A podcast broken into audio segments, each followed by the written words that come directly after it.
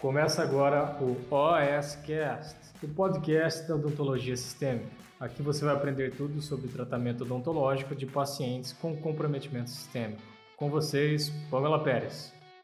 Hoje eu vou falar, fiz uma preparação aqui, você está entendendo, ó? Fiz até um resuminho para vocês, até um resuminho, como que a gente não vai errar na escolha anestésica de um paciente com atração sistêmica. Hoje é o tema da nossa live, então ó, já faz um esqueminha aí. Se você tem papel e caneta, se você tem papel e caneta, manda que já pega e separa que você vai fazer um esqueminha igual esse daqui, ó, para você nunca mais esquecer.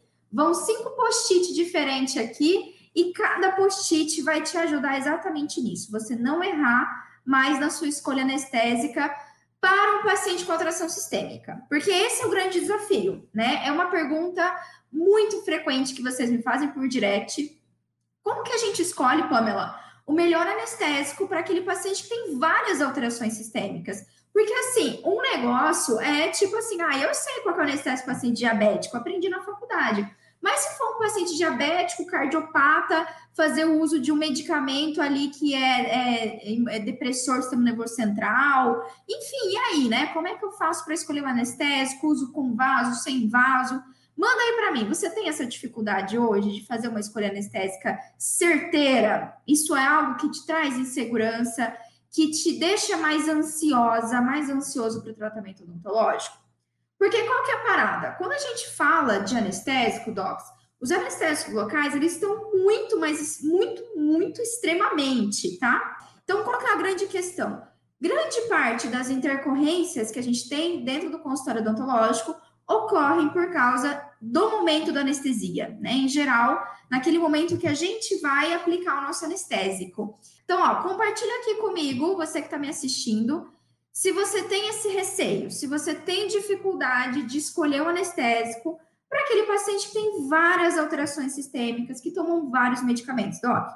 Porque, como eu falei, quando a gente vai escolher um anestésico para um paciente cardiopata ou para o paciente, ah, o paciente tem pressão alta, ah, o paciente é diabético, beleza, você aprendeu isso na faculdade, né? Você tem talvez até core salteado aí. Só que quando a gente traz isso para a realidade do campo de batalha e você recebe um paciente que toma várias, vários medicamentos, ou um paciente que tem várias alterações sistêmicas, a, a escolha anestésica já fica um pouco mais desafiadora, tá? Então é isso que a gente vai conversar hoje. Como que eu vou decidir, como que eu vou fazer a melhor escolha anestésica? E ó, são cinco pontos que você tem que levar em consideração na sua escolha anestésica, tá? Cinco pontos para levar em consideração na escolha anestésica para um paciente com atração sistêmica. Então vamos lá, ponto a ponto que eu vou conversar com vocês sobre isso. Anota aí.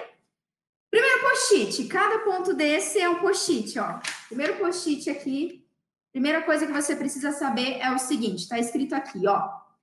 Escolha o anestésico certo e tenha uma intercorrência médica no seu consultório.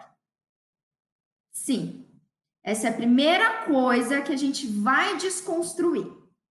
Porque o que eu trago para vocês aqui, Doc, é campo de batalha, tá? Aqui, uma coisa é o que você aprendeu na faculdade sobre anestésicos, sobre escolha anestésica, para você tirar 10 na prova, para você passar de ano.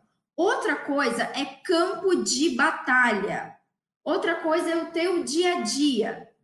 E ó, presta atenção no que eu vou te falar. Por que, que eu estou dizendo essa frase?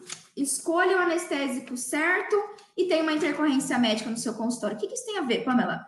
É o seguinte: quando se trata de um paciente com alteração sistêmica, aquele paciente cardiopata, oncológico, hipertenso, diabético, doença autoimune, que toma vários medicamentos, a escolha anestésica é o menor dos seus problemas. E eu preciso que você entenda isso daqui para frente, porque tudo vai fazer mais sentido. Eu sei que a nossa formação, como é, na faculdade, até curso de especialização, a gente tem muitas essas receitinhas de bolo, né? Ah, eu tenho que escolher tal, tal anestésico para gestante, tal anestésico para hipertenso, tal anestésico para isso, aqui. Só que uma outra coisa é o campo de batalha. A escolha anestésica, ela não depende somente da patologia do paciente Tá? O fato de você escolher o anestésico correto, igual você aprendeu na faculdade, ou aquilo que o professor te indicou, não te traz garantia nenhuma que você não vai ter uma intercorrência médica no seu consultório.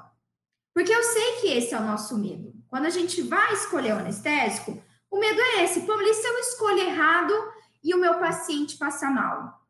Puta, Pâmela do céu, eu tive uma intercorrência no meu consultório, né? O paciente teve um ataque cardíaco, o paciente desmaiou, teve uma síncope, né? O paciente teve uma crise hiperglicêmica. Ai, meu Deus do céu, Pâmela, será que eu escolhi o anestésico errado? Docs, por mais que o, o, a escolha anestésica seja um fator importante para gente, não é não é o principal fator relacionado a uma intercorrência médica lidocaína, articaína, mepvacaína, bupivacaína, que a gente não usa tanto, né? Mas prilocaína, você escolher entre esses não é o Paranauê, não é nenhuma seguridade, não é grande, o grande desafio ao se tratar um paciente com atração sistêmica. Vamos deixar para trás, vamos deixar para trás o que tem em livro, Doc. Vamos deixar para trás o que você anotou no seu caderno na faculdade campo de batalha completamente diferente.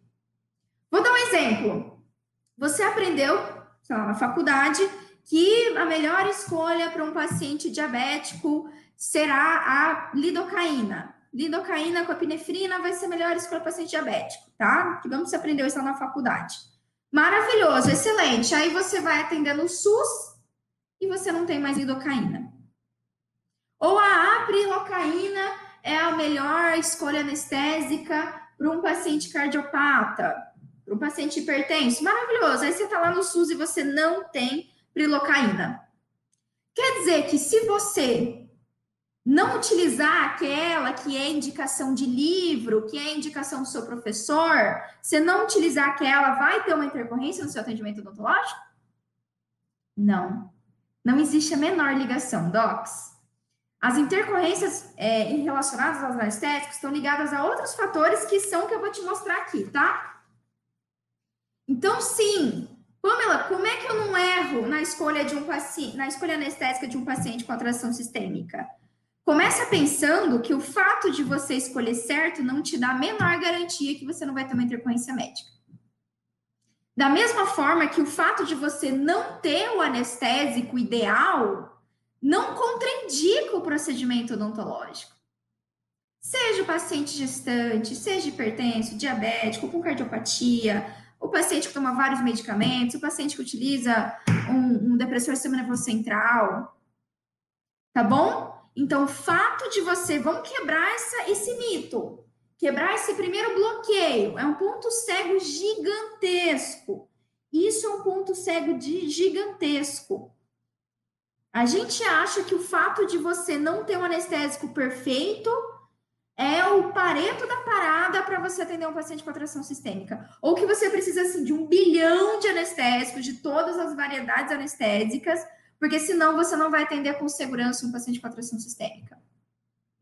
Isso é um ponto cego, tá? Mas vamos lá que eu vou te provar. Então, aguarda aí, tá? Aguarda aí. Maior desafio do atendimento de um paciente com atração sistêmica não é a escolha anestésica. O fato de você fazer uma escolha anestésica correta, mais indicada, digamos assim, aquela indicação de livro, não traz garantia nenhuma, nenhuma que você não vai ter uma intercorrência com o uso de anestésico.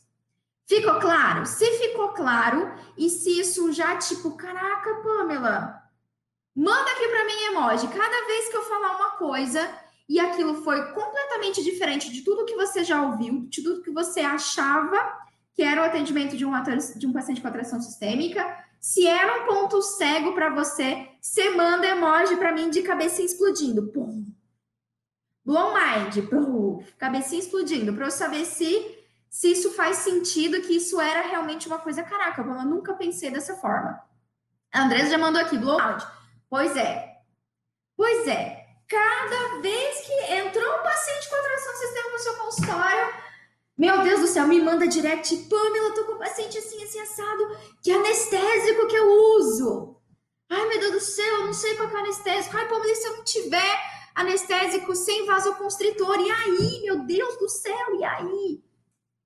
Don't worry, tá? Isso é só primeiro ponto, ó. É o primeiro ponto da nossa live, tá aqui. Tá aqui, anotado? Maravilhoso. Vamos para o ponto 2? Beleza, vamos ok. Já entendi. Só que ainda assim eu tenho que fazer uma boa escolha, certo? Ou você vai dizer para mim que não, não faz diferença nenhuma, qualquer anestésico que eu utilizar tá lindo, maravilhoso. Lógico que não, né, Docs? A gente tem que lembrar, presta atenção. Uma coisa é uma orientação de qual o melhor anestésico que você vai, que é indicado para o seu paciente. Qual o melhor anestésico? Quando a gente fala qual é o melhor anestésico, não quer dizer que todos os outros são contraindicados. Anota isso daí. Quando eu orientar vocês, quando, enfim, os meus docs, aí, meus alunos da academia, quando a gente tem os protocolos de atendimento, a gente sempre vai ter um anestésico melhor indicado. Mas quer dizer que todos os outros não são? É proibido utilizar, Pâmela, é proibido. Pâmela do céu, não tem lidocaína, porque é o mais indicado para paciente diabético. Enfim, aí, caraca, não vou poder atender, porque eu não tenho. Esquece isso. Ok? Vamos lá, mas como que a gente faz uma escolha acertada? E o que você vai aprender aqui hoje nessa live, Doc, presta muita atenção. Você vai ver que nunca mais na tua vida você vai ficar de decoreba. Campo de batalha não é decoreba. Decoreba é para passar em concurso. Decoreba é para você tirar 10 da prova lá, da especialização, da, da faculdade. Campo de batalha é uma tomada de decisão inteligente. Ser um dentista resolutivo, ter segurança no atendimento, não é você ter um conhecimento acumulado na sua cabeça, uma decoreba, e sim você ter uma visão crítica da tua escolha. Seja a escolha do anestésico a sua escolha na hora da prescrição, a sua tomada de decisão frente ao paciente. E a escolha anestésica, tá? Ela não depende Segundo ponto, a escolha anestésica não depende exclusivamente do paciente da patologia que o paciente tem. Tá? E é o número dois aqui para vocês, ó, ó. A patologia, o que você tem que saber? Você não tem que simplesmente saber, ai, pô, mas o paciente é hipertenso, que anestésico eu uso. Ai, pô, o paciente é gestante, que anestésico eu uso. Não, isso é uma informação vaga para gente. A sua decisão não pode partir do princípio simplesmente da patologia, que aí você vai na decoreba. E não conte com decoreba no campo de batalha. Decoreba não é bem-vinda. A pergunta correta que você tem que fazer é essa daqui, ó. Peraí, tá invertido aqui o meu negócio? Ai, gente, eu tinha colocado. Ah, agora sim. Aí foi. a pergunta correta que você tem que fazer é: a patologia que o paciente tem está estável ou instável? Isso sim vai nos ajudar na escolha anestésica. A patologia que o paciente tem está estável ou instável? Anotaram aí? Ó, esse é o segundo ponto. Essa é a segunda pergunta que você tem que responder. Não é, não é mais, ai, qual é a doença que o paciente tem? Não. A doença que ele tem está estável ou instável? Beleza. Maravilhoso, Como é que eu descubro isso? Como que na minha tomada de decisão da escolha anestésica eu vou entender, como é que eu vou saber que meu paciente está estável ou instável? Maravilhoso, vamos lá. Vamos pegar o exemplo da hipertensão. Exemplo, exemplo da hipertensão. Ok, hipertensão. Maravilhoso. Você deve ter aprendido na faculdade, lá na Decoreba, que a melhor, o melhor escolha anestésica para o paciente hipertenso seria a prilocaína com felipressina. Por quê? Porque a felipressina é um vasoconstritor não tão potente, não vai interferir tanto na pressão arterial do nosso paciente, beleza? Maravilhoso, isso é lindo. Ok, aí você não tem a prilocaína. Quer dizer que você não pode utilizar nenhum outro anestésico? Não quer dizer. Por quê? Vamos pensar. Seu paciente falou para você que ele é hipertenso, maravilhoso. Aí eu te pergunto, ok, Quanto que tá a pressão arterial dele? Pamela do céu, não sei. A minha escolha anestésica não está relacionada somente com a patologia. Na verdade, o fato do paciente ter patologia é importante, é, mas não é isso. O fato dele ter patologia não é o meu norteador. Eu tenho que entender se é um paciente hipertenso compensado ou descompensado. Por quê, Pamela? Porque olha só, se eu tenho um paciente que ele é hipertenso, mas a pressão arterial dele ali é um paciente estágio 1, é um paciente que está tendo uma pressão arterial ali de 113, 100, é, 130 por. 113 é ótimo. É, pode ser, 113 por é, 87. Ou o paciente está com pressão arterial de 130 por 90. Estou chutando aqui, tá? Uma pressão arterial. Esse é um paciente que ele não está com a pressão arterial ideal, fato, mas ele não é um paciente grave. Por mais que a pressão arterial dele esteja alterada, a gente não considera esse um paciente descompensado. Quando o médico prescreveu o antipertensivo, diurético e por aí vai, o paciente estava lá com a pressão 180, então se ele está mantendo ali 130, 130 por 80, 130 por 90, maravilhoso, olha que notícia boa. Então, esse é um paciente que está estável, ok? Quer dizer que eu tenho mais liberdade na minha escolha anestésica? Sim. Se eu tenho um paciente hipertenso, mas ele está compensado. Se eu tenho um paciente diabético, mas ele está compensado. Se eu tenho um paciente cardiopata, mas ele está compensado. Isso me diz o quê? Me diz que eu tenho mais liberdade de escolha dos meus anestésicos. Por quê? Porque eu tenho um paciente compensado. Agora, se o meu paciente está descompensado, aí sim é o fator mais importante para mim escolher anestésica.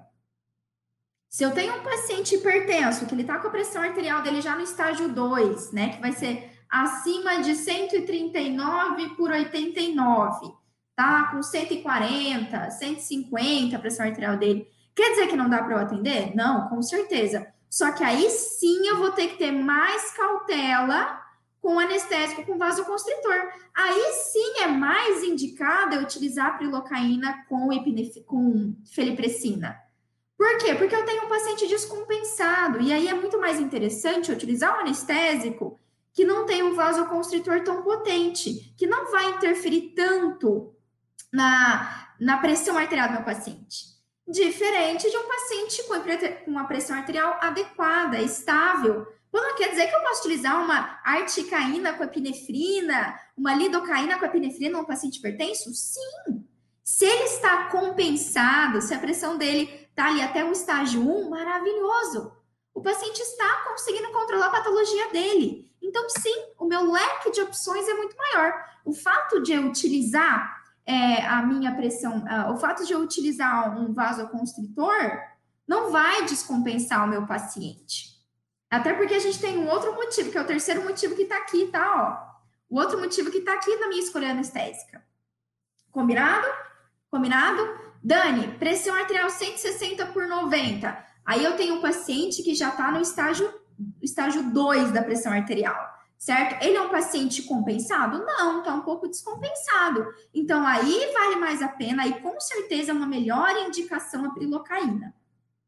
Tudo bem? Isso é um fator que a gente está falando aqui. Vou falar de outros fatores para vocês. Fica comigo até o final que você vai explodir a cabeça. Vai por mim, vai explodir a cabeça. Tudo bem? Então, o primeiro ponto que a gente tem que entender é que a escolha anestésica não garante nenhuma intercorrência no seu consultório, Segundo passo é, na escolha, você tem que entender como que está a patologia do seu paciente. Isso sim é muito mais importante para a gente. Então, vamos lá. Por exemplo, outro exemplo para vocês. Tem uma paciente que é diabética, Pamela. Então, essa paciente, ela é diabética, maravilhoso, mas ela está compensada. Eu posso utilizar uma articaína, eu posso utilizar uma lido, uma prilocaína? Sim, lógico que você pode ela está compensada. Ela está tomando medicamento correto, alimentação correta. Você tem mais liberdade de escolha do que um paciente não compensado. Então, a glicemia dele está acima de 250, 300, né? Não está uma glicemia adequada. O paciente está bem descompensado. Poxa, aí, aí o ideal é você escolher um anestésico mais adequado. É você pensar lá na, na lidocaína, vai ser mais interessante. A prilocaína também é opção? Também é opção tá bom? Docs, sem decoreba. Entenda o que está rolando com o teu paciente. Entenda se ele está estável ou instável. E ó, como que a gente descobre isso? Né? Como que eu descubro, além de investigar ali meu paciente melhor? Principalmente conferindo os sinais vitais do paciente. Eu sei que um paciente cardiopata está estável quando eu confiro a pressão arterial dele, quando eu vejo o batimento cardíaco, quando eu vejo a saturação de oxigênio. Tá? Então fica aí a dica extra para vocês. Para eu determinar se meu paciente tem um risco maior de instabilidade, devido à minha escolha anestésica, eu tenho que saber quanto está a pressão arterial dele, eu tenho que saber quanto está a glicemia, quanto está quanto que tá a saturação de oxigênio desse paciente. Eu tenho que entender os sinais vitais do meu paciente. Sacou? Isso sim é muito mais relevante para mim na escolha anestésica. O fato do paciente ter uma patologia não me diz muita coisa. Muito me, não me diz muita coisa. Até porque grande parte da nossa escolha anestésica, Docs, o grande, é, o grande fator na escolha, pelo menos para mim, o que eu mais coloco na balança, não, não é nem os grupos medica, os grupos anestésicos, do tipo lidocaína, articaína, mefapicaína, pilocaína. Eles são muito semelhantes, fazem ações muito semelhantes. A nossa escolha anestésica, a minha escolha anestésica, principalmente, o que eu sugiro para você, está mais relacionada com o vasoconstritor. Por quê? Porque, em geral, é o vasoconstritor que leva as intercorrências, é, as intercorrências médicas no nosso consultório. Então, a gente tem anestésicos que têm vários tipos de vasoconstritor. A epinefrina é super potente.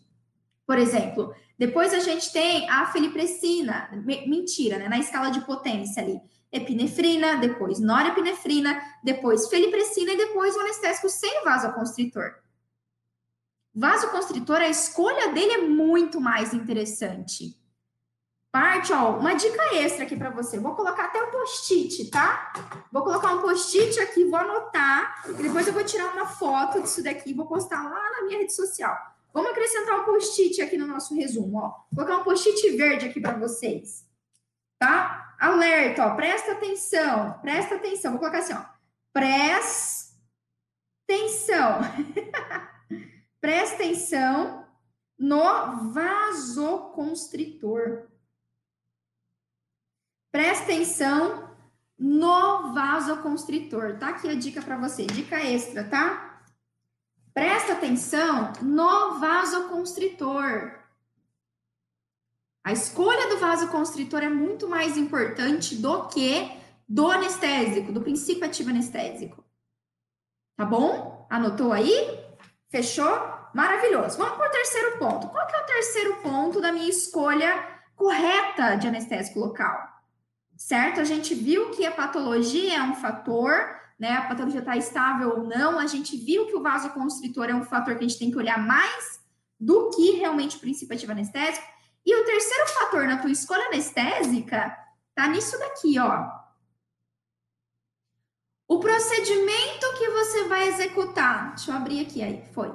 O procedimento que você vai executar, ele é longo? O procedimento que você vai executar tem sangramento? Por que, que isso daqui é importante? Ó, lembra que a gente está falando em não errar na escolha anestésica de um paciente com atração sistêmica. E o terceiro fator é esse daqui. Vamos lá. Vamos o que tem a ver? Se o teu procedimento é longo, é mais interessante eu ter uma, é, escolher ali um anestésico. Na verdade, não é nem a escolha anestésica aqui, tá? Ó, vasoconstritor. Vou colocar mais aqui, ó, vasoconstritor, no meio, no meio. O tempo vai dizer pra gente o vasoconstritor. Lembra que o vasoconstritor é mais importante pra gente do que o tipo? Acabei de falar isso, né? Tô só reforçando aqui para vocês. Eu sei que parece que eu sou repetitiva, gente, mas é para fixar, para vocês não esquecerem, tá? Então, ó, se o meu procedimento é longo, eu vou precisar que a minha ação anestésica dure mais tempo. Vamos pegar um procedimento longo. Pamela, eu vou fazer uma endo sessão única. Eu vou fazer ali um terceiro molar, Pamela, e eu sou um pouquinho mais demorada na cirurgia. Minha cirurgia é um pouquinho mais lenta. Eu vou fazer uma dentística e, Pamela, é um MOD super extenso, vai, eu vou levar ali de uma hora, uma hora e meia para atender esse paciente. Maravilhoso. Sendo assim, se eu tenho um, um procedimento mais longo, mais longo, esse é um fator importante, eu preciso que a ação anestésica dure mais. E o que leva o anestésico durar mais ali no sítio que a gente aplicou? O vasoconstritor. Então, se o meu procedimento, meu procedimento é mais longo, prefira anestésicos com vasoconstritores mais potentes, tá? Ó, vou fazer, vamos fazer uma escala aqui. Eu vou, vou acrescentar meus post-it aqui nesse resumo maravilhoso, tá? Vamos fazer uma escala de, de potência de anestésico, de vasoconstritor? Então, anota aí, escala de potência, tá? Em primeiro lugar, o que, que a gente tem? Epi epinefrina. Em segundo lugar, o que, que a gente tem? Noraepinefrina. Lembrando, epinefrina e adrenalina é a mesma coisa, tá? Nora, é, epinefrina e norepinefrina, adrenalina e noradrenalina é a mesma coisa, são sinônimos. Tá? Então, ó, primeiro lugar e segundo lugar, então aqui, vou, vou adicionar aqui para vocês, ó, nossas dicas extras. Vamos adicionar aqui no nosso esqueminha. Terceiro lugar, o que, que a gente tem de, de potência, né? De ação de vasoconstritor. Terceiro lugar, a gente tem felipressina. E em quarto lugar, o que, que a gente tem? Não tem, né? Sem vaso. Sem vaso. Ok? Anotaram aí? Ó, fizemos aqui uma. Olha que top. Tá aqui no esquema para vocês. Ok? no esquema aí para vocês. Fechou, Doc? Tudo bem? Então, se eu quero um procedimento, se eu preciso de durabilidade do anestésico, opto por vasoconstritores mais potentes. Por que, Pamela? O vasoconstritor, ele não vai, ele vai fazer vasoconstrição, ou seja, todos os vasinhos na região vão se comprimir, e aí o anestésico vai se manter mais tempo no tecido. Por quê? Porque eu não tenho um monte de fluxo sanguíneo passando ali, levando meu anestésico embora. Outro fator importante, como eu falei, sangramento, vasoconstrição. O que, que isso ajuda? A não sangrar tanto. A não sangrar tanto. Então, aí, se eu tenho uma cirurgia, uma incisão, uma biópsia, certo? É mais interessante eu ter um anestésico com vasoconstritor potente. Quais são os anestésicos que têm epinefrina? A gente vai ter tenho mepvacaína com epinefrina, tenho articaína com epinefrina, tenho é, lidocaína com epinefrina. Ok? Então, eu vou escolher epinefrina. Pamela, o meu procedimento ele não é tão sangrante. É uma dentística, né? E é um procedimento mais rápido, por exemplo. Pensa aí, um procedimento não tão sangrante. Ah, às vezes é uma exo mais simples. Né? Então, poxa, aí é muito mais interessante. Eu posso optar pela filipressina ou até mesmo anestésico sem vaso. Um procedimento longo e sangrante, um anestésico sem vaso ou com vasoconstritor menos potente, não é tão interessante para gente. Viu? Olha só como a escolha anestésica não é receita de bolo. Presta atenção, não é receita de bolo. Você tem que entender o que você está fazendo, Doc. Como que todos os dias a gente usa anestésicos com vários vasoconstritores e você não tem certeza daquilo que você está aplicando no seu paciente. Você não entende a indicação. Ok? Maravilhoso? Perfeito. Vamos para o nosso quarto ponto. Vamos para o nosso quarto ponto. Lembra para a gente não errar na escolha anestésica, para a gente não ter uma intercorrência, para a gente passar pelo procedimento com tranquilidade. Maravilhoso. Qual que é o quarto ponto? Anota isso. Técnica primeiro, escolha anestésica em segundo. Nota aí. Técnica primeiro, escolha anestésica em segundo. Como o que, que isso tem a ver? Ah, agora chegou aquela hora maravilhosa que vai fazer mais sentido para vocês o que eu falei no ponto 1 um aqui, ó, de ter intercorrência médica. Escolher o anestésico certo, perfeito. Vamos lá, já, ó, lindo anestésico. Só que aí o paciente passa mal o paciente tem uma taquicardia, o paciente tem ali um aumento da pressão arterial, o paciente começa a tremer, o paciente passa mal, tem uma síncope, tem uma lipotímia. O que, que aconteceu? O que, que eu fiz de errado, mas como eu escolhi o anestésico correto? Antes de, antes de você julgar a escolha anestésica como errada, ficar esse, pá, pá, meu Deus, não foi o anestésico ideal, foi por isso. Se a gente pega evidência científica, incluindo ali o professor Malamed, fala no livro dele há muito tempo, o professor Andrade fala no livro dele há muito tempo, e vários artigos, quando a gente olha as intercorrências relacionadas à escolha anestésica, o que, que a gente tem? Gente, em 90 e poucos por cento dos casos, e eu vejo isso todos os dias no campo de batalha com as dúvidas que vocês me mandam, na grande maioria dos casos, a tipo, absoluta maioria dos casos, o problema não foi a escolha anestésica, o problema foi a técnica. A técnica não foi bem executada. Grande parte das intercorrências com os anestésicos ocorrem por um motivo bem simples. Em vez de você aplicar o anestésico ali no músculo, no tecido muscular, ali próximo, né, a, inervação, a bainha de mielina, a região muscular mesmo, região mais óssea, você posicionou a sua agulha num vaso.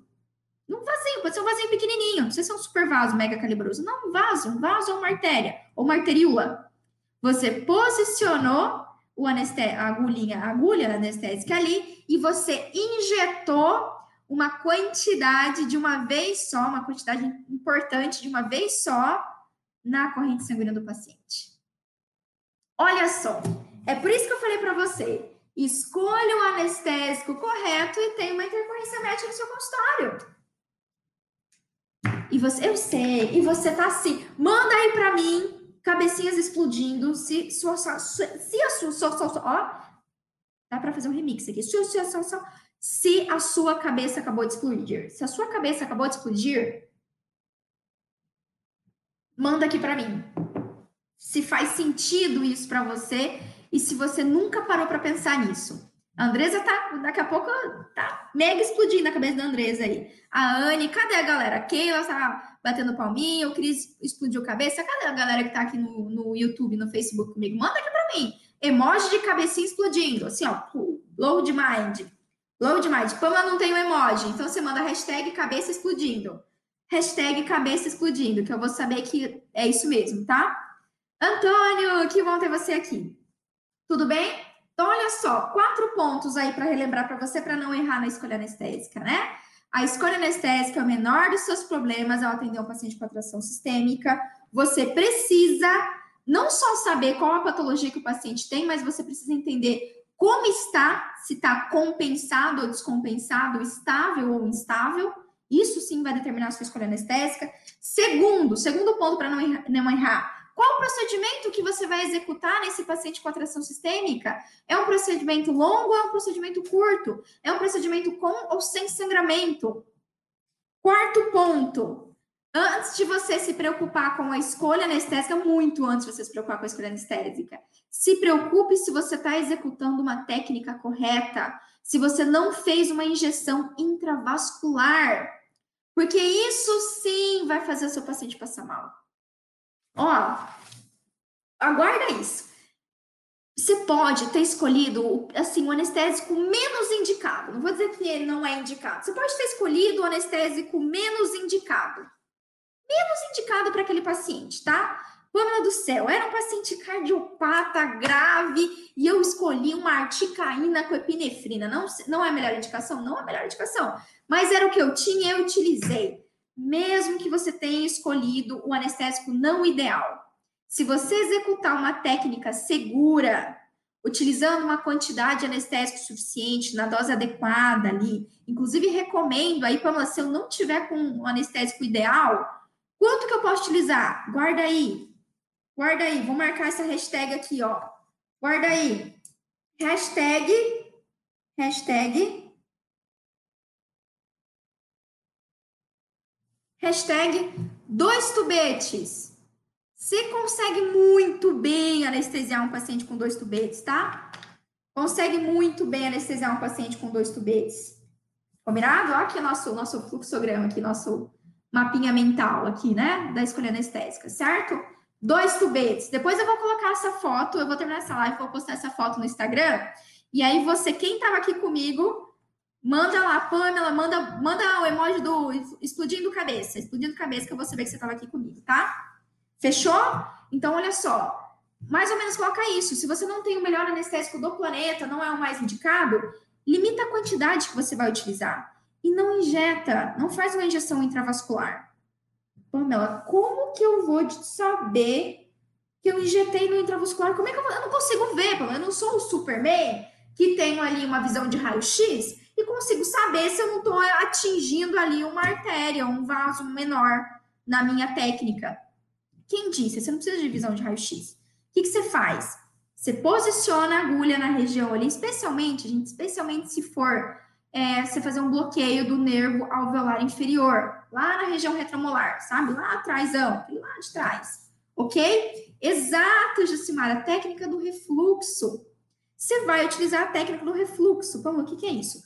Você posiciona, tá? Injeta só um pouquinho, mas só um pouquinho mesmo. E aspira. Ou algumas, algumas ah, as seringas da. Quando você for comprar uma carpule, dá uma olhada lá na dental. Se ela tem refluxo, se ela tem já um mecanismo de refluxo. Que é isso? A hora que você injeta e quando você solta, automaticamente puxa, tá? Puxa um pouquinho do anestésico. Mas se você não tiver, não tem problema. Posiciona, coloca só um tiquinho de anestésico, um tiquinho assim, tiquinho mesmo, sabe? Vamos, que tiquinho? É tipo pegar uma medida, uma medidinha, um negocinho, isso daqui, ó, você coloca isso daqui de anestésico, tá vendo? Isso daqui, pouquinho. E puxa novamente. Se você puxar e vir sangue, eh, ter sangue, você vê sangue dentro do seu tubete ali, até por isso que eu recomendo você utilizar tubete, tubete de vidro, é, ajuda melhor a visualizar. Teve sangue ali? É porque você acessou um vasinho, uma artéria, e você tem o quê? Reposicionar a sua agulha. Traz um pouquinho mais para trás. Faz o teste novamente, até você ver. Pô, mas eu tô puxando e não, ó, não consigo nem puxar direito, não vem nada. É porque você tá na região muscular. Excelente, é ali que você vai fazer a infiltração. Sacou? Olha a dica de um milhão de dólares. E você aí se martirizando, achando que o fato de você escolher o, o anestésico boladão é o que vai impedir você de ter intercorrência. Não. Não é. A técnica. Guardou aí? Técnica primeiro, técnica primeiro, escolha anestésica depois. Mesmo que você escolha o anestésico não ideal, ainda assim, se você executar uma técnica bem feita, você não vai ter dor de cabeça. Fechou? E aí, o quinto fator, quinto fator aqui para vocês, e aí eu vou abrir para vocês tirarem dúvida, a galera que está aqui comigo, manda a dúvida aqui no balãozinho, que aí eu vou tirar dúvida sobre essa live, tá? A gente vai tirar dúvida sobre escolha anestésica, ok? Sim, quinto ponto. Você precisa saber do seu paciente. Isso é muito importante. Muito importante. No risco, na, na, na probabilidade do paciente ter uma intercorrência médica no seu consultório. Isso daqui. O paciente tem medo da anestesia? O paciente tem medo da sua anestesia? Isso tem a ver exatamente, diretamente com a sua escolha anestésica? Não diretamente diretamente não tem a ver com a sua escolha anestésica, diretamente não. Só que o medo que o teu paciente tem do momento da anestesia é um fator crucial para ele ter intercorrência médica. Se a gente pega também evidência científica em relação a Primeiro, né, a razão, o que que na técnica anestésica leva a uma intercorrência com o anestésico? É a escolha anestésica? Não. Na grande maioria das vezes, absolutas vezes, é a técnica que você empregou. Você infiltrou num vaso. Maravilhoso. E o segundo fator, o, o, momento que a gente mais tem intercorrência médica dentro do consultório odontológico, e se você já teve uma intercorrência médica, você sabe o que eu estou falando? Tirando alergia e tirando é, é, hemorragias, tá? é o que? É o momento da anestesia. Gente, não é como ela falando, isso é evidência científica. A gente pega artigos mostrando ah, qual que é o principal momento que mais ocorre intercorrência médica no consultório. Você vai ver em primeiro lugar, top 1, o momento da anestesia. Top 2, no momento da exodontia. É, top 3 ali, no momento da abertura, da é, remoção da polpa, né? Fazer pulpectomia. Fechou? Tudo bem? Então, ó, avalia se o teu paciente tem medo de anestesia e maneja isso, controla isso. Por quê? Porque às vezes você fez a escolha certa do anestésico, mas o paciente, você utilizou uma técnica correta, como eu fiz anestesia do jeito que tinha que ser, técnica com refluxo, mas o paciente passou mal.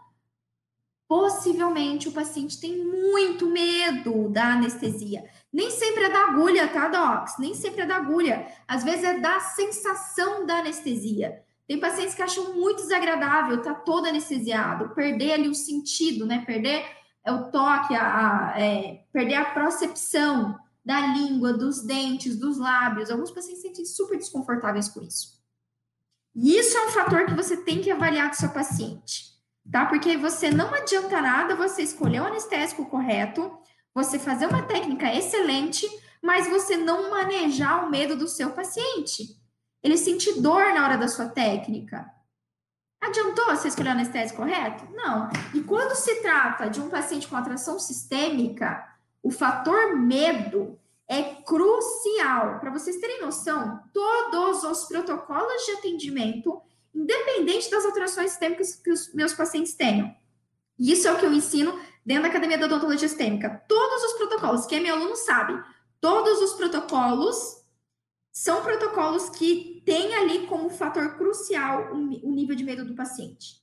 Se você vai tratar um paciente com atração sistêmica, você precisa avaliar o medo dele e manejar e controlar o medo do paciente. E o principal momento que o paciente vai descompensar, vai ter medo, vai ficar nervoso, é o momento da anestesia. É o momento da técnica anestésica. Fechou? Yeah! Ó, super resumo para vocês aqui, hein? Mega resumo, resumo de a folhinha de um milhão de dólares aqui da nossa live. Fechou, dogs? Vamos lá, então, vamos lá que eu quero ler os comentários de vocês e ler e ler é, e ler as dúvidas. Fechou? Vamos começar aqui com a galera que tá comigo no YouTube e no Face, tá? Vamos lá. A Carolina, se pegar um paciente alérgico, hipertenso e diabético descompensado em emergência cirúrgica, faz o quê? Carolina, a sua dúvida em relação ao anestésico? Eu vou responder dúvidas em relação à escolha anestésica, tá bom? Porque se for a escolha anestésica, nesse caso, é um paciente completamente descompensado, né? Alérgico, hipertenso, diabético descompensado. Beleza, a primeira coisa que você tem que entender é que você tem que tratar esse paciente. Acabou. Mas vamos começar por partes. Alérgico. Alérgico é o quê? Alérgica ao quê? Alergia, elas são específicas, então a gente tem que investigar se efetivamente é uma alergia, se é uma alergia é, verdadeira ou se é uma alergia fake news e qual é a alergia, de que substância que é a alergia. A alergia, ela sempre tem um gatilho, um fator bem característico, bem único do paciente. Às vezes eu tenho paciente que tem várias alergias, vários tipos de alérgenos que levam ele a ter a crise alérgica, ok? Às vezes é o paciente tem um ou outro. Tudo bem? E aí, se o paciente está hipertenso ou diabético descompensado, vamos lá, hipertensão. A hipertensão, fatores, é, toda patologia que tem envolvimento cardiovascular, ela é mais, é, mais relevante para a gente na escolha do anestésico. Tá? Então, vamos pensar nesse paciente que tem várias alterações sistêmicas. Sempre a tua escolha anestésica vai levar mais em consideração a patologia cardiovascular. Ou seja, se o paciente é hipertenso, se o paciente tem histórico de AVE, histórico de infarto agudo, se o paciente tem arritmia, se o paciente tem insuficiência cardíaca, insuficiência respiratória, a minha escolha anestésica vai sempre estar tá mais relacionada com isso. Ó, então, anotou aí. Bom, eu estou com paciente combo, tem várias alterações sistêmicas. E aí, né, como ela, como ela colocou aqui, hipertenso, diabético, descompensado. Poxa, mas qual que é o ideal, então, nesse caso, no paciente combo? Primeiro, avalie a alteração cardiovascular. Por quê? Porque quando a gente tem os anestésicos, lembra que a gente tem o princípio ativo a gente tem os vasoconstritores. Os vasoconstritores são que fazem a grande interferência cardiovascular. E alterações cardiovasculares são muito importantes dentro das intercorrências médicas, Doc. Tá bom? É, é na escala ali de glicemia, né? Para glicemia para para pressão arterial, é muito mais fácil a pressão arterial descompensar devido ao vasoconstritor do que a glicemia.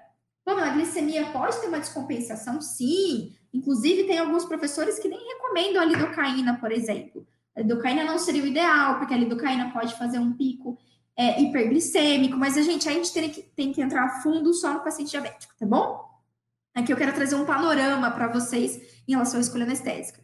Tá? Mas nesse caso, tá bom, Carolina? O que, que eu ia pensar? Cara, hipertenso. Vou ver a pressão arterial desse paciente. Ah, a pressão arterial desse paciente está descompensada. Então, com certeza, a minha escolha anestésica vai ser com anestésico, com o quê? Com vasoconstritor de menor potência. Ou vai ser uma filipressina, vai ser a minha primeira escolha, ou dependendo do procedimento que eu vou executar, sim, eu posso utilizar o anestésico sem vaso, por que não? Tá tudo bem você utilizar. Fechou? Tudo bem? Ó, o Kelvin mandou aqui outra pergunta. É, na verdade, o Kelvin mandou uma nova pergunta, né? Paciente com recente cirurgia cardíaca, qual o melhor anestésico? Paciente com comprometimento cardíaco, qual o melhor anestésico? Kevin, você vai passar por essa, por esse, vai filtrar pelo, por isso que eu te ensinei. Primeiro, você tem que entender se essa alteração cardíaca ela tá estável ou instável. Como que a gente descobre isso? Você vai conferir a pressão arterial do seu paciente, você vai conferir o batimento cardíaco dele, você vai conferir a saturação de oxigênio. Três parâmetros relacionados com doenças cardíacas. Ok? Vamos lá, respiração, o que, que tem a ver? Tudo que tem interferência cardíaca vai fazer uma interferência respiratória. Coração e pulmão estão mega interligados. Tá bom? paciente com insuficiência cardíaca tem uma tendência a desenvolver insuficiência respiratória, tem uma saturação mais, é, uma saturação mais instável, ter, ter dispneia, né? Ficar com falta de ar, fraqueza para respirar. Tudo bem? Então, você vai perguntar: o meu paciente cardíaco ele está instável ou estável? Como, é descobrir, como que eu descubro isso? Avaliando sinais vitais. Fechou? Depois você vai perguntar: e o meu procedimento? Você vai fazer um procedimento longo, cirúrgico, cruento, ou você vai fazer um que não é? Para não fazer uma endo, né? Uma endo ali, é uma abertura, é algo cruento, tem muito sangramento? Não, deve ser mínimo, não é algo extremamente cruento. O paciente não vai ter uma hemorragia ali, vai morrer, perder um monte de sangue do conduto pulpar, certo? Tira isso da cabeça, pode ficar super tranquilo em relação a isso. Poxa, se é um, um procedimento com pouco sangramento, né, e meu paciente cardiopata, ele é estável, é um procedimento com pouco sangramento, certo? Eu posso escolher ali uma, um, um anestésico com norepinefrina ou com feripressina? Sim, Pamela, é um procedimento, o paciente ele está estável, mas é um procedimento sangrante. O paciente é estável, a pressão arterial dele até que está se mantendo legal, e é um paciente que vou fazer uma cirurgia. Poxa, aí eu já vou te sugerir utilizar um vasoconstritor. Tudo bem? Utilizar ali, pode ser norepinefrina, pode ser filipressina, ou seja, prilo com filipressina. Eu não lembro quais são os anestésicos com norepinefrina, mas eu acho que a gente tem mefvacaína com norepinefrina, e eu não lembro se a gente tem lido. Vai ter que dar uma conferida aí nos seus anestésicos. Tem disponível, tá bom, Kelvin? Tudo bem? E aí, outro fator que você vai avaliar, sua técnica. É fazer uma técnica correta no teu paciente. Fechou? Muito legal. Ai, que bom, Carolina, de nada. Vamos pegar aqui. Vamos lá, dúvida. Não, Heloísa, a live não fica salva, só fica para quem está ao vivo aqui comigo. Ó, se você tem uma dúvida, manda aqui no balãozinho, a galera que tá no Instagram. Aqui, cadê? Cadê meu balãozinho, gente? Aqui, aqui, aqui, ó. Aqui embaixo tem um balãozinho, tá vendo? Tem um balãozinho aqui embaixo. Clica nele e manda sua dúvida para mim. Opa, esse aqui eu já respondi, da Heloísa. Cadê? Vamos, outra dúvida. Deixa eu pegar aqui. Cadê? Jucimara, comecei com MEP Posso mudar para arte, misturar? Muito boa pergunta, Jucimara. Olha só. Assim, assim como a gente tem que ter mais cautela para prescrever mais de um medicamento, a gente também tem que ter certa cautela para utilizar dos anestésicos. Preferencialmente, preferencialmente, escolha um e vá naquele. Quando a gente tem que mudar de anestésico, que situações a gente precisa mudar, né? Putz, Pamela, como você falou, comecei com a MEP, mas aí é, tive que usar arte.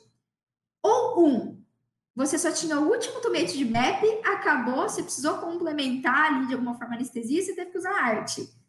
Tem o que fazer nesse caso? Não, não tem o que fazer. Tudo bem? Ok. Ou, número dois, você fez ali a MEP, mas você sentiu que não pegou, e aí você, putz, vou na arte, que a arte sempre funciona, né? A articaína sempre funciona, tá. A articaína é aquela, aquela, deixa a gente mal acostumado, né, com a técnica anestésica, sempre, sempre dá certo. Aí você vai na arte. Tem como resolver isso? Sim. Melhore a sua técnica. Que aí, mesmo com uma mepivacaína sem vaso, você consegue ser eficiente.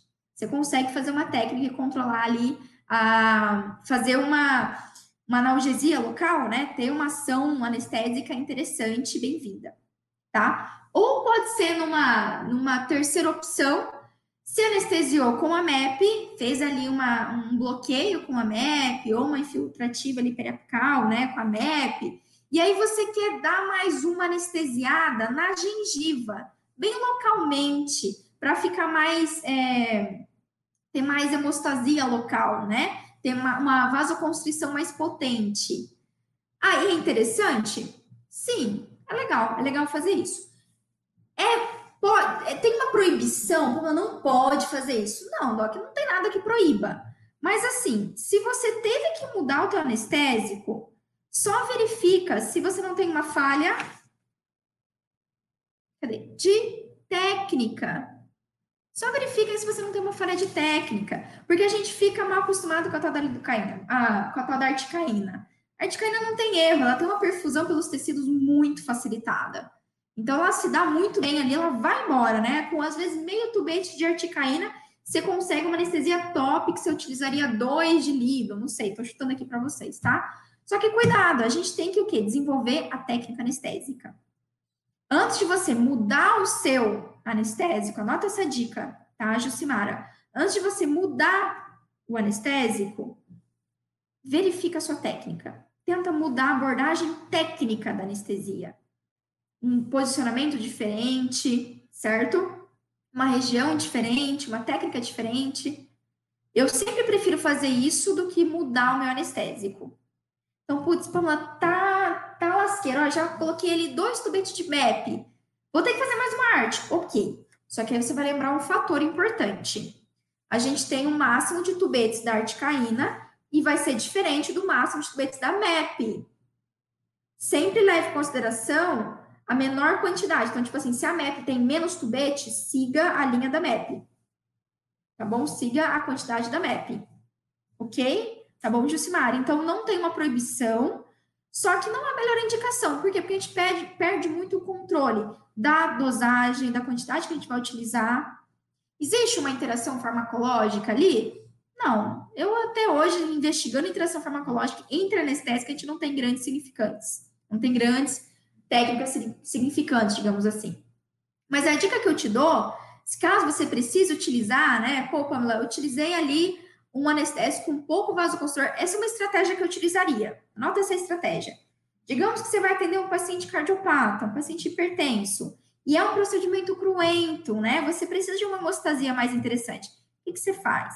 Você faz a técnica anestésica lá com a prilocaína, com filipressina, lá o bloqueio, né, que tem um risco maior, principalmente bloqueios, tá? Que tem um risco maior de você acessar uma artéria, né, uma arteríola, um vaso na região anatômica ali. E aí, só na região gengival, só naquela região gengival, você usa ali um meio tubete, um terço de tubete da articaína, da lidocaína, né, um anestésico com epinefrina. Pode ser arte, pode ser MEP, pode ser alido, né? A epinefrina. Gente, sem, sem brincadeira, a minha escolha anestésica ela leva muito mais em consideração o vasoconstritor do que o anestésico mesmo, do que o princípio ativo anestésico. Muito mais importante, a gente tem que dar muito mais atenção para ele. Em primeiro lugar, Primeiro vasoconstritor. Esco Começa escolhendo o seu anestésico pelo vasoconstritor e depois você olha ali o princípio ativo. Tá bom, Gismar? Então, essa é dica para vocês aí fazer anestesia naquele paciente cardiopata, hipertenso, descompensadão, né? Utiliza a melhor escolha anestésica para o bloqueio. Você vai utilizar mais quantidade de anestésico. Faça uma boa técnica. E aí, para hemostasia, você usa bem menos. Só na região gengival ali, né? A quantidade é um outro fator extremamente importante para a gente não ter intercorrências médicas dentro do nosso consultório. Intercorrências com os anestésicos, fechou? Que bom, Jacimara! Vamos lá, vamos pegar uma outra dúvida de vocês aqui. Vamos pegar aqui, vamos ver. A odontologia domiciliar. Tem algum anestésico que não pode fazer em palato ou alveolar inferior? Docs, se a gente pega alguns livros, alguns livros, para a técnica do alveolar inferior, não é, não é tão indicado a articaína. Alguns livros, não vou dizer para você artigo, que eu não peguei artigo para ler, para trazer isso para vocês, mas alguns livros, alguns professores não indicam articaína para a técnica do bloqueio do nervo alveolar inferior. Por quê? Porque existe algumas evidências em livro, não peguei artigo ainda para dizer, mas algumas evidências dizendo que a articaína ela tem uma maior chance de parestesia. Já aconteceu comigo? Não. Até hoje não aconteceu. Então, não seria, a articaína não seria o mais indicado para bloqueio neurovelar inferior. E para a região de palato, também não é tão indicado eu utilizar um vasoconstritor muito potente. Aí existem, vamos lá, por quê? Porque ali a gente tem um tecido que é diferente né? Um tecido que tem mais dificuldade de perfusão. E aí, se a gente fazer, não é nem tanto vasoconstritor, mas é muito assim a técnica empregada. Se a gente colocar muita força, colocar ali uma injeção muito do, né? Chega a tremer a mão assim, fazendo uma injeção em região de palatino, a gente tem um risco de fazer uma necrose. Você tem que, você tem que fazer uma barbeiragem bem boa, tá? De técnica anestésica Fazer uma barbeiragem bem boa para você ter uma necrose, mas acontece. Então, em palato, como a gente tem uma dificuldade de perfusão, eu gosto bastante da articaína, ela perfunde melhor. Né? Perfusão melhor, você não precisa fazer tanta força, não precisa injetar tanto a quantidade anestésica e vai fazer uma vasoconstrição bem legal, tá? Bem legal. Vamos para a próxima dúvida. Muito bem. Antônio, já utilizei articaína? Já. Já utilizei articaína para bloqueio. Eu, gente, eu a técnica é um fator muito importante. Aprendam a executar uma boa técnica anestésica. Vocês vão ter muito pouco dor de cabeça, tá? O Geraldo colocou: em paciente cardiopata compensado, usando anestésico mais indicado, posso usar mais de dois tubetes? Sim, Geraldo, com certeza. Se você tá ali com o indicado, a gente segue a dosagem máxima de tubetes. Só que, ó, vou guardar uma dica para você. Duas dicas.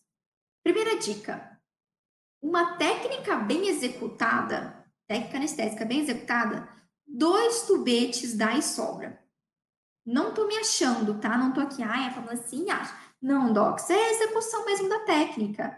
É uma quantidade, dois tubetes é uma quantidade mais suficiente para você fazer um bloqueio, para fazer, fazer uma boa técnica. Quando que não dá?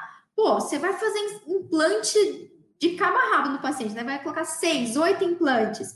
Lógico que vai precisar mais de anestésico. Aí não, só dois tubetes às vezes não vai ser suficiente, certo? Aí sim, se você fez uma técnica, você tem uma, uma técnica adequada e você fez ali o, a escolha, a melhor escolha anestésica para o seu paciente, sim, aí o teu parâmetro vai ser a dosagem máxima. Lembra disso, dosagem máxima dos anestésicos. Intoxicação, né, intercorrências graves com os anestésicos também ocorrem pela dosagem. A gente utiliza ali muito mais do que deveria. Então, geralmente, quase todos, vai variar né, o número de tubetes, vai variar ali de 5 a 7 tubetes. Quase todos os anestésicos têm mais ou menos essa média de 5 a 7. Então, procura ali manter até 5, vamos colocar assim, né? Uma situação mais complexa, um procedimento mais extenso, tá? Procedimentos extensos, treina aí sua técnica, tá bom, Geraldo? Vamos ver aqui, deixa eu ver se tem mais alguma outra pergunta. Fernando Modesto, anemia, renal crônico, diabetes mellitus, todos descompensados. Eu analiso qual a primeira, é, eu analiso qual a primeira, qual o primeiro na escolha anestésico. Fernando, você não estava aqui na live, Fernando? Eu acabei de dar essa dica aqui, ó, dessa dica para o Kelvin. Sempre a, avalie primeiro a doença com envolvimento cardiovascular. A doença com envolvimento cardiovascular vai ser mais importante para a gente. Tá bom? Então, anemia. Anemia, ela é relevante para a escolha anestésica? Não. Não ela, é, ela é relevante para outras coisas no nosso manejo odontológico. Para a escolha anestésica, não. Não vai interferir. O fato de você usar arte, prilolido, não vai interferir em nada. O paciente ter mais anemia ou menos anemia. Concorda? Faz sentido? Renal crônico. Renal crônico é importante? No renal crônico, a escolha mais importante está na dose. A quantidade de anestésico que você vai utilizar. Preferencialmente, utilize uma coisa menos agressiva. Tá bom? Menos agressiva, menor quantidade. Tudo bem? Ah, deixa eu ver. Diabetes mellitus, aí sim é um fator importante.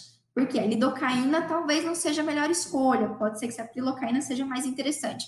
Vou dar um chute aqui para você que eu escolheria aqui a prilocaína com felipressina. Pamela, por quê? Por quê? O paciente renal crônico tem uma tendência de ter é, pressão alta. Pressão alta. Então, olha lá o fator cardiovascular importante aqui para gente, certo? Então, geralmente, esses pacientes eu utilizo prilocaína com felipressina. Por quê? A felipressina tem uma ação vasoconstritora, mas não é tão potente, tá bom? Deixa eu ver aqui que, que o, é, o Geraldo colocou assim, isso, a minha dúvida é em relação a múltiplas extrações. Beleza, Geraldo, então acho que eu te, te respondi, né? O Augusto falou que uso 100% anestésico, é, vasoconstritor em 100% dos casos. Com certeza, gente, você pode, eu posso utilizar só, mesmo paciente cardiopata, mesmo paciente hipertenso? Sim, só que você tem que avaliar o teu paciente, a estabilidade do quadro de saúde dele. Isso, lembra que isso é, ó, segundo fator mais importante aqui pra gente, tá bom? Fechou. Luciana perguntou aqui, ó, vou pegar as últimas dúvidas para vocês aqui. Luciano Pires, controle da ansiedade do paciente reduz em muitos problemas durante o procedimento. Com certeza, Luciano. Inclusive, a quantidade de anestésico que você vai precisar para anestesiar vai ser menor, tá? E é indicado ser menor. Presta atenção. A quantidade de anestésico que você vai utilizar no seu paciente sedado, né? Seu paciente que está ali, se fez uma sedação oral, uma sedação intranasal, óxido nitroso, enfim. A quantidade de anestésico necessária para você fazer anestesia vai ser menor. Pamela, por quê? Porque os benzodiazepínicos, o óxido nitroso fazem também uma ação analgésica. Analgésica. Olha só como o fator medo. Ó, Luciana, obrigada pela dica, eu tinha esquecido isso daqui, ó. Lembra que eu falei, coloquei fator medo? Fator medo para vocês é super importante, tá? Deixa eu ver se tem mais, ó. Essa é a última dúvida que eu vou tirar de vocês aqui. Cadê? Vamos lá. Última dúvida. A Lucimara, vale a pena comprar o xilestezina pratópica ou benzo é suficiente. O xilestezin é lidocaína, né? É lidocaína 10%, certo? Do que a benzocaína. A benzocaína é um pouquinho mais. É, um pouquinho menos potente. Bom, aí, Jucimar, a gente tem algum. Uma dúvida muito boa, sabe por quê? Anota isso. Ana, vamos lá, vamos recapitular. Entre utilizar xilestezin, que é lidocaína 10%, e utilizar uma benzocaína, qual vai ser melhor? Primeira, primeira coisa que tem que ter em mente: o paciente tem um histórico de alergia? Por quê? Os anestésicos que são do grupo amida, lidocaína, prilocaína, articaína, mepacaína, bupacaína, enfim, na literatura a gente não encontra alergias, é extremamente raro alergias verdadeiras aos anestésicos do tipo amida. Mas aos anestésicos do tipo éster, que é a benzocaína, existe. Existe evidência, é mais comum o paciente ter alergias em relação a esses anestésicos, a esse anestésico tópico. Então, esse é um fator que você tem que levar em consideração. Segundo fator é o seguinte: a lidocaína 10% é extremamente potente. Então, a gente tem que ter um cuidado na dosagem, tá? Os, o, a lidocaína por si só, só, só os anestésicos do tipo amida, lidocaína, pilocaína, tá, tá, fazem uma interferência cardiovascular importante, fazem vasodilatação, vasodilatação, certo? Então, quando você for utilizar, lembra que essa, esse tópico, ele não tem vasoconstritor, é só a lidocaína, a 10%, é bem mais potente. Então, quando você for utilizar, use com parcimônia, use com cautela. Os dois vão ser interessantes. Se a gente for querer assim um efeito anestésico bem mais potente, com certeza a lidocaína vai ser muito mais interessante e vai ter um risco bem menor de ter uma alergia, por exemplo, baseado em evidência científica, baseado no que é, a gente tem na literatura, certo? Só que cuidado na mão aí, cuidado na mão. Tá? Faça ali o uso, mas com mais parcimônia, não abuse porque isso faz uma interferência cardiovascular importante no seu paciente, especialmente nesse paciente com histórico de alteração cardiovascular. Fechou, dogs? Gente, e aí, vocês curtiram? Manda aí para mim se essa live te ajudou, tá? Vamos, ó, vamos recapitular para não errar na escolha anestésica. Quais são os cinco fatores que eu tenho que levar em consideração? Na verdade, eu até acrescentei os fatores a mais aqui, né? Primeiro deles, o fato de você fazer uma escolha anestésica correta não é garantia nenhuma que você não vai ter uma intercorrência relacionada à anestesia, ok? Número dois, só o fato do paciente ter uma patologia, ah, é hipertenso, é diabético, né, ou é um renal crônico, é hepatopata, não é o grande fator que vai me fazer escolher o anestésico. Mais importante do que isso é eu entender a estabilidade do, do quadro de saúde. O paciente está estável ou instável? Terceiro ponto que eu tenho que avaliar: qual é o meu procedimento? O que, que eu vou executar nesse paciente? É um procedimento longo ou curto? É um procedimento sangrante ou não? Pô, se é um procedimento não tão sangrante, eu não preciso usar um mega vasoconstritor. E aí a gente cai aqui na nossa dica extra, né? Anota aí, dica extra ali, ó, no número 5 aqui. Presta atenção no vasoconstritor. A escolha anestésica tem que partir mais do vasoconstritor do que do princípio ativo. Lido, arte, prilo, bup por aí vai, certo? Quarto fator. Antes de você achar que o que deu errado foi o anestésico que você escolheu, avalie a sua técnica anestésica. Ela sim está muito mais relacionada com as intercorrências médicas do que com a escolha anestésica. Mesmo que você erre a escolha anestésica, se você empregar uma técnica correta, não fazer uma, uma injeção um vasoconstritor, uma injeção intravascular, você possivelmente não vai ter intercorrência no teu consultório. E aí o quinto ponto que a gente colocou aqui na nossa escolha é o medo do nosso paciente. Muito mais fácil o paciente ter uma intercorrência é, durante anestesia por medo do momento, por medo da anestesia, do que pela sua escolha anestésica, do que pelo seu vasoconstritor. Fechou, docs? Ó, resumão para vocês. Vou tirar uma foto e vou postar no Instagram daqui a pouco. E aí vocês mandem para mim, ó, cabecinhas explodindo. Quem estava aqui comigo ao vivo, entra lá no Instagram, mande cabecinha explodindo. E ó, isso é um belo resumo, tá? Vale a pena você marcar um dentista aí, aquele, aquele dentista vacilão que não tá vindo nas minhas, que não tá vindo nas minhas lives, é, sempre tem, tem um dentista vacilão que não tá na, nas terças e nas quintas-feiras, às 20 e 20 da de Brasília aqui comigo e perde assistir live. Sabe por quê? Minhas lives não ficam gravadas. Depois, depois da gravação aqui do YouTube, vai a Camila, vai editar, daqui a, vixe, não sei nem quando. A Camila pega isso daqui, edita e depois reposta no meu YouTube, tá? Mas no Instagram, no Facebook não fica gravado. Então, se você perdeu aqui, perdeu, tá, Doc? Ó, e aí, esclarecer um pouquinho mais? Sem medo, tá? Quando se trata de um paciente com atração sistêmica, escolha anestésica a partir de hoje vai ser o menor dos seus problemas, tá? O manejo vai ser a última coisa. Quando se pensa num paciente com atração sistêmica anestésico, sinceramente, é a última coisa que você vai avaliar.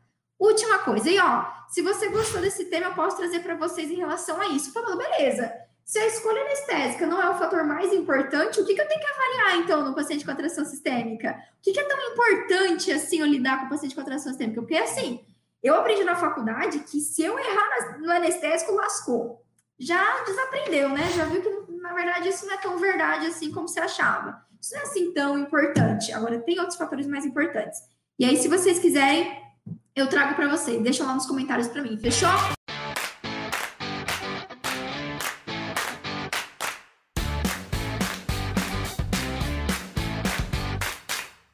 Você ouviu o OSCast, o podcast da odontologia sistêmica. Se você gostou desse episódio, tem muito mais nas nossas redes sociais. Siga-nos no Instagram, arroba Pamela P. Pérez, e no nosso canal do YouTube, Pamela Pérez. A gente se vê na próxima. Um abraço, até mais.